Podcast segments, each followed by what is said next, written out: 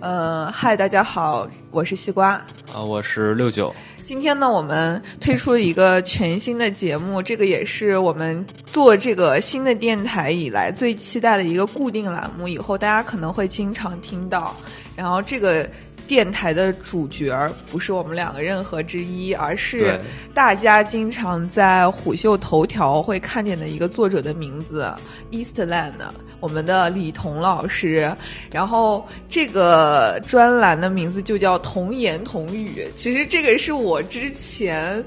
大概可能我刚到虎嗅没多久，然后我就发现童诗经常能够一一句话就是金句评点一整个事件，对然后我就对觉得他同事之后说的所有话都是说童言童语，我觉得这一直都是我想做电台的一个栏目，现在终于有机会做了。然后我们现在欢迎李彤老师，啊欢迎迪彤老师。大家你好啊，大家好。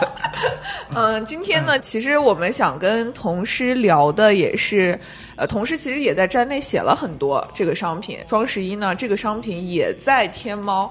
其实不仅是天猫哈，嗯，对，就是全平台很，对全平台它都是一个热销的商品，对，就是茅台，是非常硬核的商品。对对对。然后童诗对茅台其实是非常非常了解了。我先问一个问题啊，就是为什么大家各家平台都是囤这个茅台飞天，然后去以茅台飞天好像是作为一个筹码还是怎么样？对就是说茅我们今年有多少多少对吨茅飞台飞？天茅台和五星吧，还有对，飞天是五十三度飞天，五百毫升，它是相对来说是个标品。嗯，对，哦你就是你便于将来出手啊，便于估量你的价这个价值升值啊。是啊，有有一个套路，就是说，比如说世界上有两种手机，苹果和非苹果、嗯，啊，世界上有两种白酒，茅台和其他也也白酒可。以这句话经常听到。对对对，那按照这个套路，但是如果说说茅有两种白酒，没有说明茅台真正的价值，应该这么说：世界上有两种商品，茅台和其他商品。其他商品就包括所有的东西，从餐巾纸啊、桌座椅板凳啊，到什么法拉利啊、名表，所有的商品放到一起。都不能一 致，对对对，就是茅台跟他们都不一样。都不一样嗯然后我们下次说为什么是这样，因为茅台同时有三个属性，嗯就是它是奢侈品，嗯它是投资品，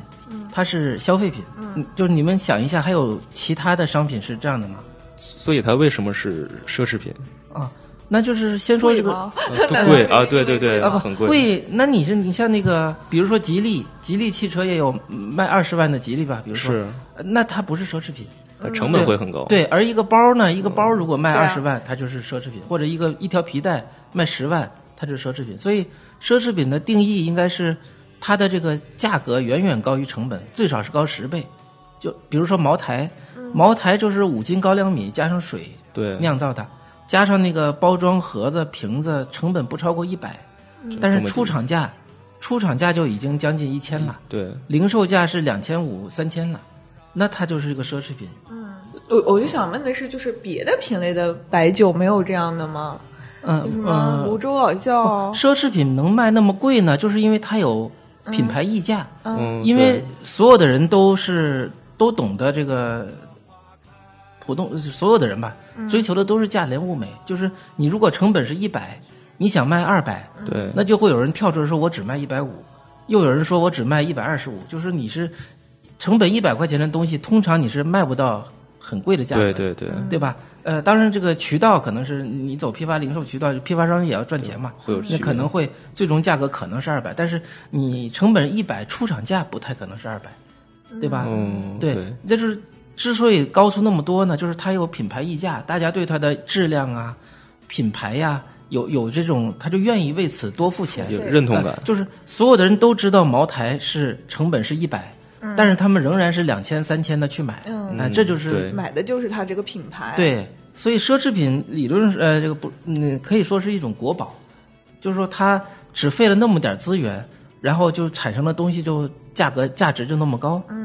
我现在想到有一之前老有一种说法，就是每一年 iPhone 发嗯布的时候，就有那种文章啊、大家震震惊什么 iPhone 的成本只有嗯只有少一百多钱这种啊的，对，然后然后要卖五千块钱，对对对嗯对，其实是一个道理，这就是品牌溢价嘛。嗯，所以中国企业其实不应该走那个性价比的路子，就是说我你我你的便宜我比你还便宜，哦对我就是你现在现在小米好像都有点改口了，就对对是对你老提性价比。这个是不利于品牌的成长的。嗯就好的品牌一定是有多出的钱，比如说嗯 iPhone 的成本是假设是一千五，它卖九千卖一万，嗯那多出来的部分就是大家愿意为这个 iPhone 这个品牌付钱。对那你这个越多，就是企业就应该向这方面追求嘛。对，对，嗯，同事说那个呃茅台首先是一个奢侈品，对吧？我想问的就是一个商品它具了具备奢侈品的这个资格，首先对有哪些核心的条件嘛？刚才我们说了，可能是品牌溢价是比较对高的，还有什么别的吗？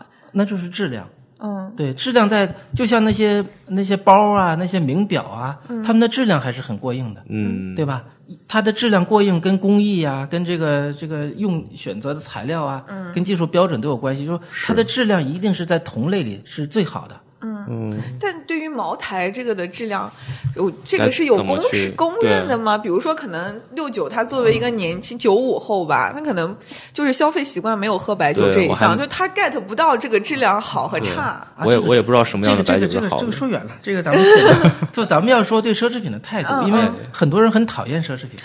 我们两个对应该是属于，我觉得六九应该是属于中立吧。呃，对我基本上很少消费奢侈品，所以说我对奢侈品没有什么感觉。嗯，因为我我写文章嘛，看那个呃有一类跟帖，他就直接就骂，就说这就不是好东西，它这个就应该卖便宜点哎朱门酒肉臭，路有冻嗯死骨，这个茅台这个这么贵，就是怎么？因为我们经历过这种，确实经历过这种短缺啊、对对穷的时代，他见到这么贵的东西，就是说，第一，你这个消费奢侈品的人，第一是傻。嗯，对吧？第二，你的钱来的太容易，不知道怎么坑蒙拐骗来的。嗯，总之这个整个就是他们这个把所有的不满啊，这个所有的怨气啊，都撒在这个奢侈品身上。嗯，所以茅台自己在这种环境下都从来不宣扬自己是奢侈品，对吧？总要说让我要让工薪族喝得起。嗯喝上，对，就是他从来不敢这个光明正大说，我就是奢侈嗯品，我是世界前排名多少的奢侈品，怎么怎么样，呃，以以历史悠久，他都对对对他不敢说这个。但是实际上呢，我的想法就是说，呃，当这个人年薪只有年收入只有三万的时候，就一个月两千五，嗯对吧？他是对奢侈品可能很反感，在网上喷键盘侠，嗯对他觉得没有什么用， 但是他如果年收入一百万、两百万、三百万之后呢，他消费不了的钱往哪儿去呢？那无非是三个：第一是捐，呃捐掉，嗯对这个是对道德要求是很高的，就是、嗯，是就是直接就嗯不求任何回报的捐出去，对吧？对对那第二呢，就是投资，就是以钱生钱，就是投资，对，投资也是有正面价值的，对吧？他这个嗯。创造价值。对，第三呢就是消费奢侈品。消费奢侈品呢，其实我觉得它跟捐是差不多的。嗯，就比如说这个冰激凌，这个成本是一块钱，他用十万买这个冰激凌吃，嗯，那它跟捐十万是没什么区别的，对是一样的。嗯，它就是消耗了那么一点点资源那个对，你看这个茅台就是消耗了五斤高粱米，嗯，对吧？成本就全算上，刚才说过，成本连包装物算上，也就是一百块钱。嗯，但是他愿意花三千来喝这瓶酒，那他等于是他还是只消耗了价值一百的社会资源，对，就是原材料啊、人工啊、什么动力啊，就一共消耗了价值一百的社会资源。但是他创造了三千块钱不，的他价他值，付了，他从兜里掏出了三千，对等于两千九就捐给社会了。嗯那具体怎么分配，对吧？比如茅台酒是国营企业，嗯，那个茅台的利税实际上是归国家的嘛。对，那目前的情况下，他他当他掏三千的话，其中两千块钱是被渠道商赚了，然后一千块钱是茅台酒厂的收营收，刨去成本，九百块钱是利润。嗯，哎，这九百块钱是归国家的，叫利税嘛，就是、嗯对，就是对国家对的。哎所以茅台酒厂他们是不是反而应该把酒定的贵一点再？啊，对，这个对的这个我我 对我对前对对我对那我篇记文得章有写一的，篇对，就是茅嗯嗯，那个同事其实反对当时那个茅台几次控价吧。嗯对，价格保卫战。嗯，对他为什么当时在什么情况下会要去控这个价格因为有一句话叫“市场总是对的”，啊？对吧？嗯对但是茅台酒厂的这个领导人一直认为市场总是错的，所以说有的时候他们控这个最高价，呃，有的时候茅台不好卖的时候，他要控制最低价。哦，，对他，他认为市场总是错的，要按茅台酒领导定的这个价走他他反而没有按市场的那那么来，啊。对对对，嗯，所以现在茅台酒的价格是九百六十九出厂价，嗯但是九百六十九是出厂价，然后零售价是四一四九九，嗯，但是普通老百姓从来买不到，嗯对普通老百姓买的都是两千以上了。茅台酒不涨价，实际上是便宜了渠道商哦，啊，而且给了茅台领导这个寻租机会，就是如果你价出厂价很高的话，就没有那么多求领导说你把这个批发权哦，啊代理权给我对了对，他是把那个控制权放在自己的手里。对，因为你卖的再贵，茅台酒这些国营企业这领这个领导他工资不肯定不跟着涨嘛，对对对，对他又不是股东，又不是他家的企业，嗯所以保持一个低价，呃，一个是有这个政治正确啊、对对，一个就是对嗯自己也有利，也是一种风险，就避避免风险，就是万一这个局势不好，茅台又跌了呢？你要是涨上去再降，可能他觉得这个这个很不好办，那我索性就压住不涨。哦，嗯是他人为的跟市场掰手腕儿，认为他是对的，市场得得听我的。第二个概念，同事说它同时是个投资品，这个怎么去嗯，看？因为茅台的特性呢，就是就是越陈越好喝。哎，就是哦嗯对其实当年出品的茅台已经是放了五年了。哦对，，因为酱香酒的特点就是它的这个内涵的这个物质非常丰富，嗯，不像有某些酒啊，比如说某小白，哦它就是 它就是跟工业酒精差不多的，就是勾它兑对，但是这种酱香酒里头可能有几百种那个活性物质，这些物质常年存放，它能提高这个口感，嗯就是那个。懂得喝酒的人一喝就能喝出来，哎，这个是十年陈的，那个是二十年陈的，嗯它就是能带给人不同的口感。所以，比如说二零零七年买的茅台，嗯，你要放个十年，放到一七年，嗯，它就好喝得多，嗯那这种特性就决定了它可以作为投资品，因为它可以，它价升值是值，对，它对可以对保值升值。假设你二零一七年花两千块钱买的茅台，嗯，呃，二零二七年绝对不会低于两千，对吧？就有可能一万、两万，这都有可能。但是嗯它这个就是它不仅是投资品，而且是非常安全的一个投资品。就是它作为投资品的话，有哪些因素会影响它的波动吗？产量吗？呃，那是其实就说到这个消费嘛，那是、嗯哦那那是可个能那个问题，就是说它在投资品里头，比如说它嗯比银行存款这个收益会高，对，对吧？呃，比股票要安全。嗯，那股票也有涨停的，但是你现在买一只买进一只股票，除了茅台以外啊，嗯，你很难保证对十年以后它能涨多少。对嗯对对，弄不好都退市啦，这个都有可能，对摘牌的都有可能。嗯，所以它是一个相当安全的一个投资品。以前茅台是公款消费的时候呢，就是讲排场，对吧？消费的那些那些领领导干部啊，对什么都是国企领导领导消费对他也不考虑是投资品，我就是讲个排场啊，口腹之欲。但是当这个我们这个严打这公款消费秒茅台之后，嗯，真正进入民间也好民间之嗯后，就它的投资品的属性就完全凸显出来了。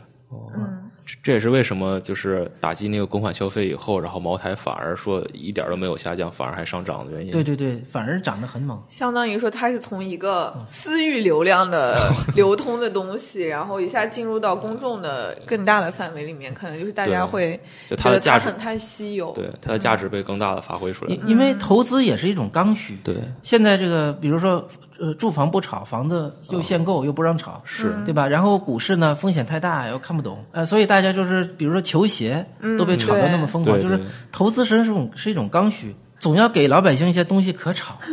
这个理论还是对挺有意就是思刚需的，，嗯，就是刚需但。是有的人就会觉得说炒一个骂一个，觉得这个东西不好，不应该嗯觉得被炒。对对对，那就到第三个阶段是说它是一一个个消费品，呃消费品，对，前头讲过，就是既是奢侈品又是投资品的东西是有一些，比如说那个劳力士表啊，就是名表，嗯，对吧？然后这个名车好像，除非那个特别那个稀有的款式，对车对就是奔驰啊，什么法拉利啊，它算不上投资品，嗯，对吧？就是既是投资品又是奢侈品的，就是这个已经很窄了。这种商品已有点屈指可数，你可能能数出十个八个。对，但是如果再加上消费品，那这个就只剩茅台了。所以为什么说世界上只有两种商品，就茅台和其他商商品？对，就只有茅台兼具这个三个属性。然后茅台是消费品呢，有有两个结果。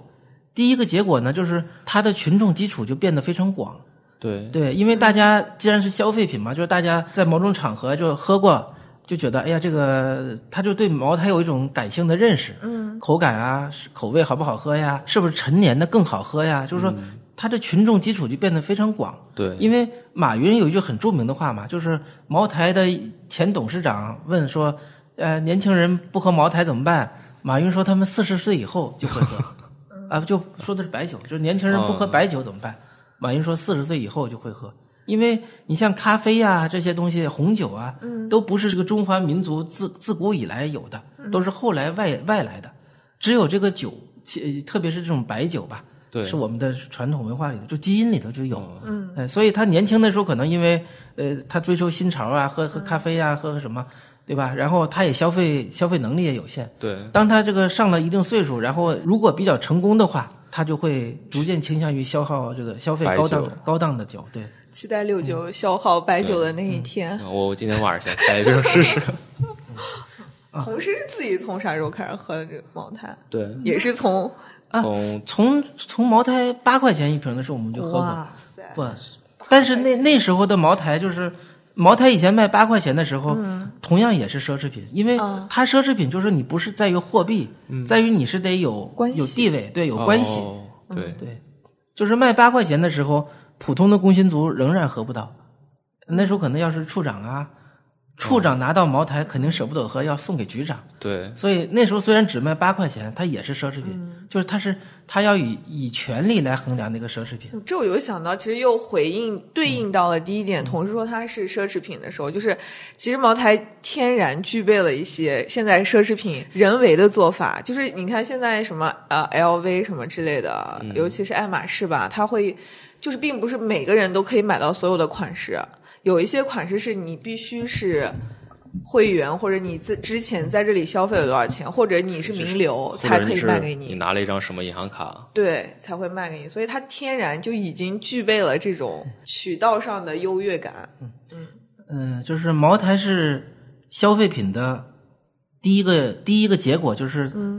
它使它成为群众基础最广的奢侈品，因为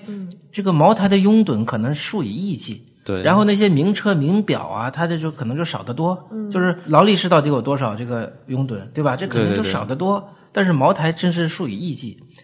所以是它是一个这个群众基础最广的奢侈品。嗯，其他比如说全世界，然后假设评出一百个奢侈品，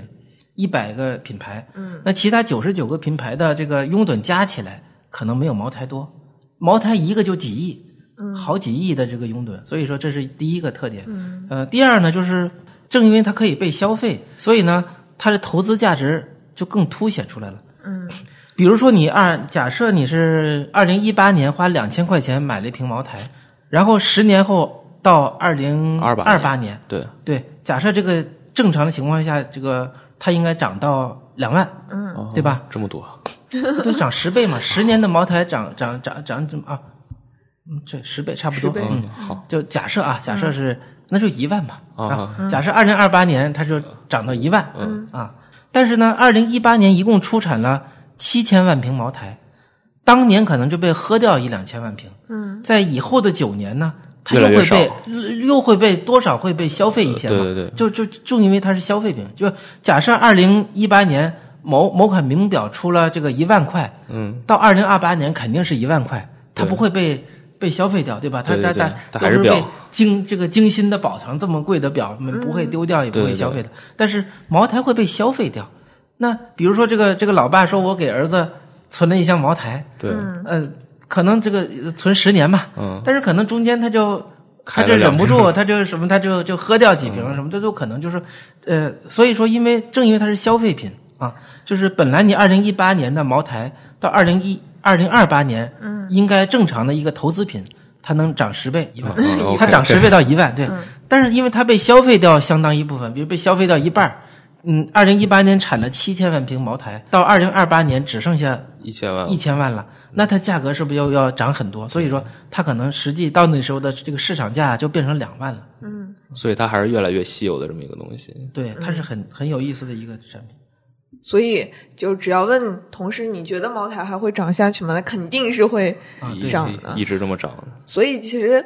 是不是有很多名流，或者说很多有钱人嘛，他们都有在收藏茅台的习惯，嗯，对，比如说那个曹德旺，对吧？曹德旺稍微展示过一下，是吗？什么时候嗯他他有多少的什么时候展示？对啊，他大部分酒应该放在国内，但是他有一次的有个视频，他展示他的美国的房子里头，嗯有一个一面墙都放了那个茅台那种箱子，他肯定也是个爱好者，收收集茅台的。对哦，那知名的这种商界的茅嗯台藏家都都有谁？这个说名字不好啊，我感觉好把吧不能露富。对，说某某某老板对吧？那个就就有 L 起头的老板，他有三千箱茅台，对，三千箱一箱啊六六就瓶一万八千瓶嘛，嗯也也不算太多。也不算多，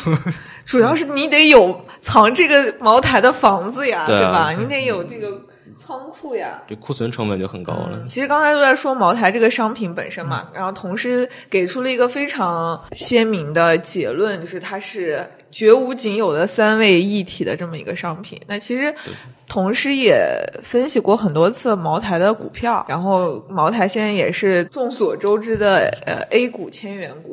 这种 A 股千元股我不知道，啊我不玩股票，所以我觉得这个是东西它它的是一个什么样的概念在 A 股里面？股票的价格呢是一个呃，也也是个很有意思的事情，就是呃，前两天我跟编辑分享就讲过这个，就比先说在美股市场定价，为什么中概公司一般定价在十到二十美元左右？对二十到二十美元之间，定价高了呢，就是你就你的交易门槛就对，就不好高交易。哎，比如说巴菲特那个伯克希尔撒哈维那个公司，对他的股票从不分红，从不拆分，然后就在二三十万美元之间波动，就是一股要二三十万美金。根本买不起。这样的话，哎，你普通的人说说买一股啊，是参加股东大会是不行的，你买不起。对，然后呢，比如像一些大牌的谷歌呀什么的，就是它的呃，谷歌后来拆了啊，曾经涨到过一千美金。我这么说吧，股价超过一百美金的，这个资本上就认为你是个大蓝筹。你看我们中国的像什么阿里、百度都是，当然百度跌了啊也，但是也应该高于，就是是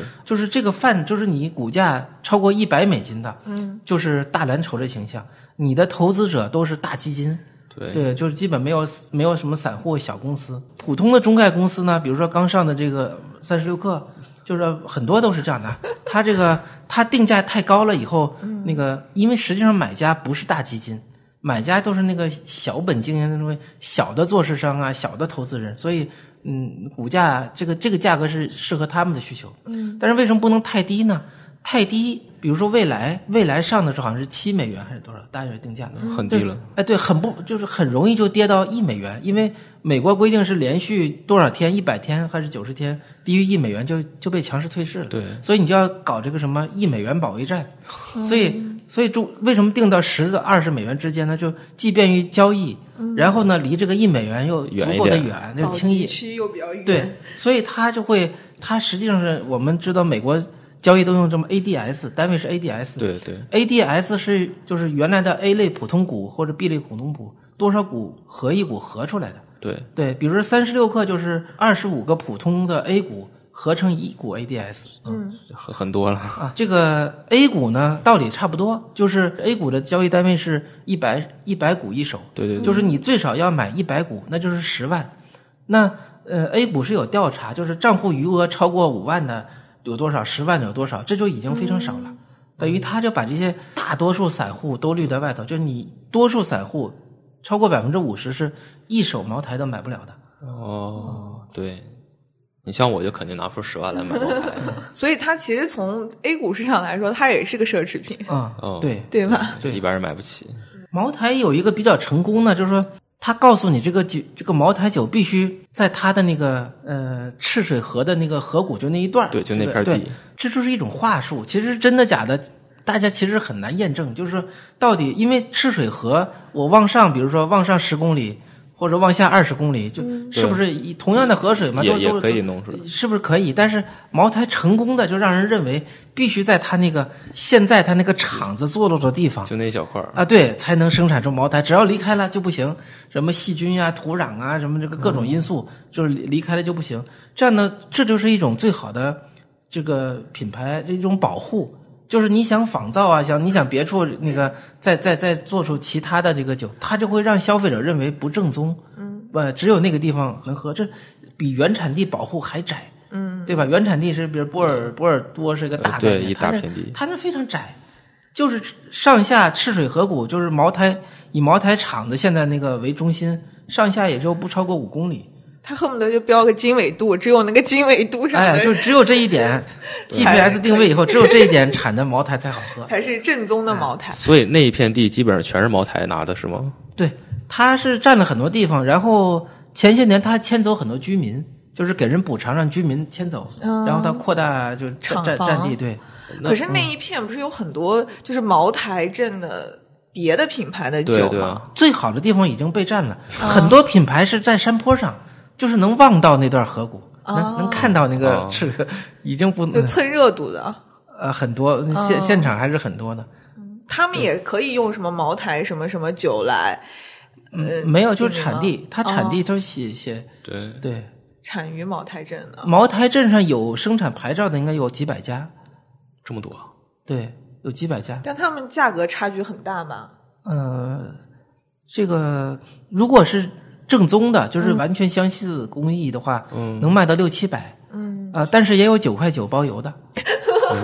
这差距什么都有太大了对，那九块九包邮的就不不好说了。啊、不能哎是是是，那所以同时你喝过那种就是假如说六七百的酒和真正茅台之间的差别了吗？其实不太大， 其啊， 其实不太大，对，同事一般嗯跟什么人喝酒的时候会愿意把茅台拿出来喝高？兴开心的时高兴候的时就候会。 对啊就就就就跟同事啊什 么的，那同事就你你没有完全把它当一个非常严格的收藏品去，你还是把它当消费品。消费对品对对嗯，它既是消费品也比较是多奢一些侈品，所以我有一个问题啊，就是呃，茅台的作为一个奢侈品，它的受众其实是非常多的。你刚才说了，那其实这还主要是以国内的受众为主。那茅台以后有没有可能说我们要走出去，出海对，出海，我们让让国外的人也消费我们这个奢侈品呢？嗯，这个这个没有，它既然是中华民族特有的嘛，嗯在国外的茅台也是在华人在消费，哦，而且我们现在在国外机场，如果见到茅台，都会这个国宝不能外流嘛，对对我们都会买回来。我去，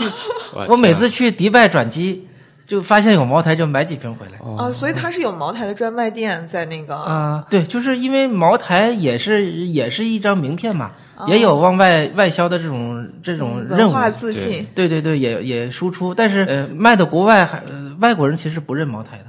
的，哦这还是中国人自己人，对。就出口转内销嗯了。而且你看双十一我都对啊没有低于两千五的，对吧？对啊，那个那天不是抢一千四百九十九的那个飞天吗？那都是秒光，王龙对啊好像抢着了，对他对们有晒对的秒光对对根本抢不到，不，有的人，你像那个上海 Costco 开开业就是嘛，对，门口全是黄牛。对，全是黄牛，就加价一千就卖出去了。所以茅台不涨价，就是便宜了这些黄牛嘛。哦，消费者还是消费不到那个对对一对四九九的茅台。呃，一六年前面有一段时间，好像他就茅台这家公司经历了一些，就没有现在这么火热嘛。就是能不能帮我们梳理一下这家公司的几个阶段？呃，你你说的那个阶段，嗯、就是限制公款消费之后，哦对，就是公款消费还是比较令行禁止的嘛，就是官员也不想冒那种风险，就对非得非得喝茅台，对吧？所以说那个销量还是明显的下降了。嗯，然后这个民间呢又没起来，等于有一段是青黄不接，就所以茅台唯一的有一段是限低价，就是不能低于什么价格，就是。呃，那也是个价格保卫战，对好像就对好像是不能低于一千二，也不多少。嗯，对，它限低价，它它有过困难的时候他还有这么惨的时候。 啊，对对对，呃，这个稍纵即逝的，哦，嗯，所以说那时候如果是低价买了茅谁台，买了？对，就赚了，对对，基本上他就只经历过几次这种。对，因为之前主要还是那哦个领导消费嘛，然后啊，这段能不能播？国是本公款消费，这这以个前都是公款消这费，个没有问题。之前有一种说法是，说其实茅台就就各种财报都非常好看嘛，但是说有个缺点就是说它的它资金太多了，其实就是现金太多了，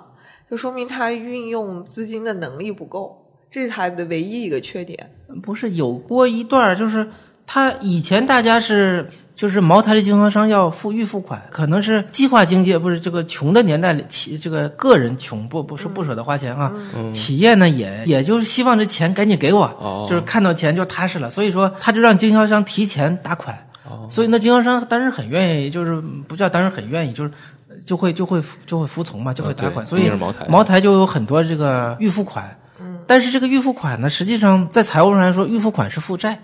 对吧？你还不能确认为收入，你货都没交嘛，哦这只是负债。就是你搞的，你本来茅台是不需要负债的。对啊，对啊对，他他，所以前些年有一阵他改，呃就是一七年左右吧，我具体日子忘，就是他改了这个政策，就是我不要你预付款，嗯，哎，我不要你预付款，所以这个预付款这个就下降了很多。但是有一些这个基金经理，就是他比较教条，嗯比较比较不明所以，说，哎呀，经销商信心没了，哦他们都付不付预付款了，就是这个对还对造成茅台好像股价还波动，就说。这个我们的投投资研究是非常非常差的。哦就即使那些券商、那些基金什么的水平都这么低，他就你要好好了解这个业务的这个对这个这个什么、啊、变化，对，就比如说，我就说一个例子，就是很多文章都写这个海天酱油是最牛的。啊，对，哎，海天酱油是怎么？它也是没没有一分钱应收账，就是你只要经销海天酱油，你要先把钱打给他，然后他安排生产，然后再给你酱油。所以海天酱油没有应一分钱应收账。嗯，哦，这个是表示它的品牌的强势，对供应链的控制强势。对，但是如果一家公司它的应收账好几百亿、三百、四百亿，那是不是它对对渠道的很差呀？它的品牌很差呀？这就是一种教条嘛。有有人就会就会这么认为。这就只是体现在数据上的东西对。，但是我就打个呃，就是要说这个格力，嗯啊对格力的应收账就非常多，但是这表示不是说这个格力董明珠对渠道的控制弱，相反，它是对渠道的控制特别强。嗯，因为这个应收账怎么产生的呢？它是压货产生的。哎，就是比如说去年，啊，董明珠一个是她上任的时候说我到二零一八年要做到两千亿，对吧？她为了完成这个，对呃，另外她为了赢雷军，她跟雷军对赌嘛，哦是他他们他为了赢雷军，啊，这个事儿据说不是据说啊，就是有人告诉我，董明珠也摔了杯子。嗯，在只有三个人情况下摔了杯子，然后就说雷军跟我叫板，我一定得赢，就是就是他为了赢这个赌约，嗯，对衰败为好，对，所以说那个他就是他就压货，压货是什么意思呢？比如说你这个你这个省，格力一年两千亿嘛，假设你这个省一年要卖一百亿，对吧？董明珠可能说你先拿走五十亿的货，嗯我这么就计出这个销售收入五十亿了，嗯，就比如说这个省。比如说，二零一九年预计卖一百亿的空调，嗯但是董明珠可能二零一八年底，这是说啊，不是真的啊，嗯就打个比方说，可能董明珠在二零一八年底就说你先拿走五十亿，嗯，啊，那你那这个经销商说我没这么多钱怎么办呢？那董明珠说你先拿走，你不，你先你有多少？你先给我哦二十亿，哦先给我二十五亿，那剩下的二十五亿或者三十亿就是格力的应收账。对，对，所以格力的应收账大，反而表示它压货的能力强。当格力有四百亿应收账的时候，它压出的货可能就值八百亿、七百亿，这是一种很强的力量。所以要看懂这些数据，其实要对每个公司它自己的那个情况非常了解。这要是这，比如说同同样的情况，可能一一种说明控制力强，一种说明控制力弱。对你，你像有的公司就是，嗯、特别是为政府啊，就是 to B 的一些，而且你 to 这种强力的 B，比如说有的是卖电表的，卖电表，嗯，对，它是供电局买，就是那个供电局买，那就是你你你 to B，并且这个 B 非常强势，那它的应收账也会特别多，包括给政府做生意，三十六氪给给政府做的那些就是招商引资大会啊什么，据说就就有这些问题嘛，就是因为招商效果不好，政府就不不结尾款啊什么的，对那这些呃不结的尾款全部都列入这个应收账啊，款里就面，应收账，对所以去考核这个应收账款的时候，还还得是要对具体分析。对对。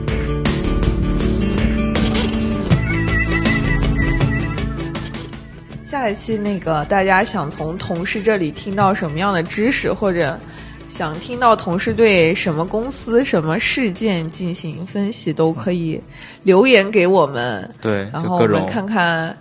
呃，我们尽量都应答吧。对你身边的经济学，对，其实有很多那个就是非商业或者非科技公司的话题，同时也是可以接得住的。你知道，我我第一次有有这个想法做童言童语节目，是同事当时一句话是非常好笑，是他当时是有个电影叫《摆渡人》，啊，对，呃王家卫的电影，对对对然后当时那个我们在办公室聊这个事儿，然后尹老师就问同事说：“哎，你有看《摆渡人》吗？”然后那个同事说：“《摆渡人》谁拍的呀？”然后尹老师说：“《摆渡人》王家卫拍的。”他说：“啊。”王家卫拍的，我以为是李彦宏拍的， 然后我当时就觉得这一句话就这很有意思，很有意思，然后想说以后能不能做一个这样同事点评的节目？对，所以说以后童言童语会做成一个呃固定对固定栏目，做成一个系列。嗯，如果大家没有好想法，那就像我，就我跟六九再去不停的找一些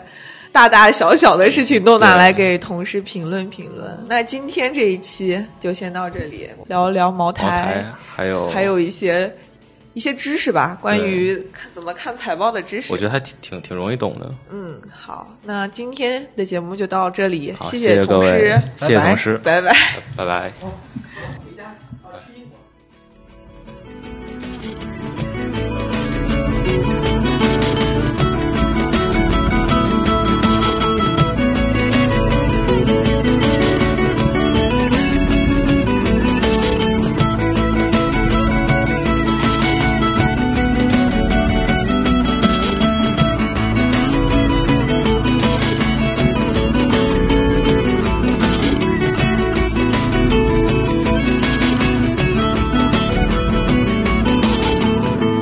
我要叫你一声好姑娘，